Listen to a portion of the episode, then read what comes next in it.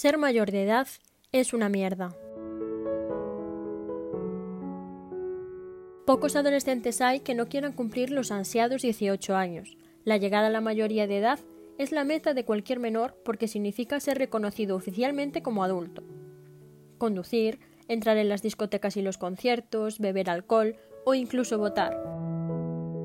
Y sí, por desgracia, seguramente en este orden.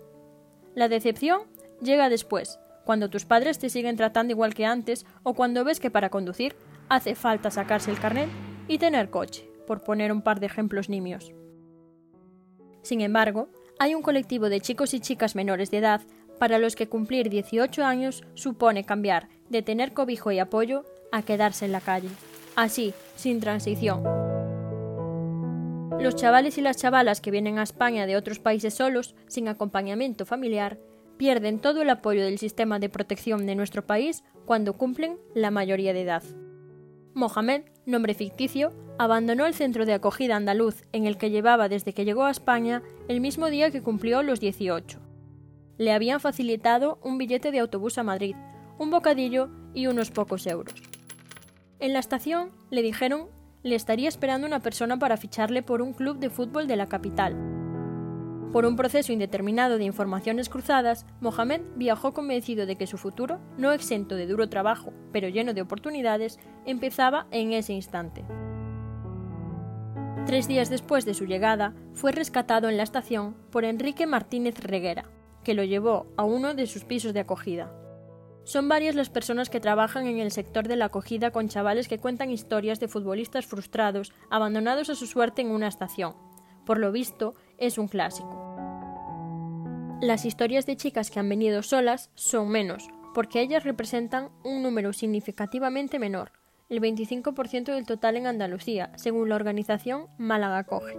Un grupo de estas chicas protagoniza la campaña No me dejes en la calle, en la que reivindican su derecho a tener apoyo para no acabar abandonadas.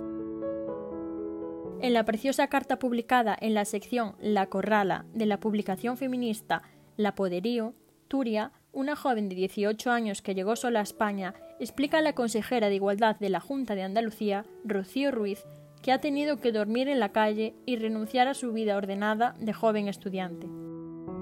Turia expresa su frustración y su tristeza. No entiende qué sentido tiene abandonar a una persona joven y llena de ilusiones a su suerte en la intemperie.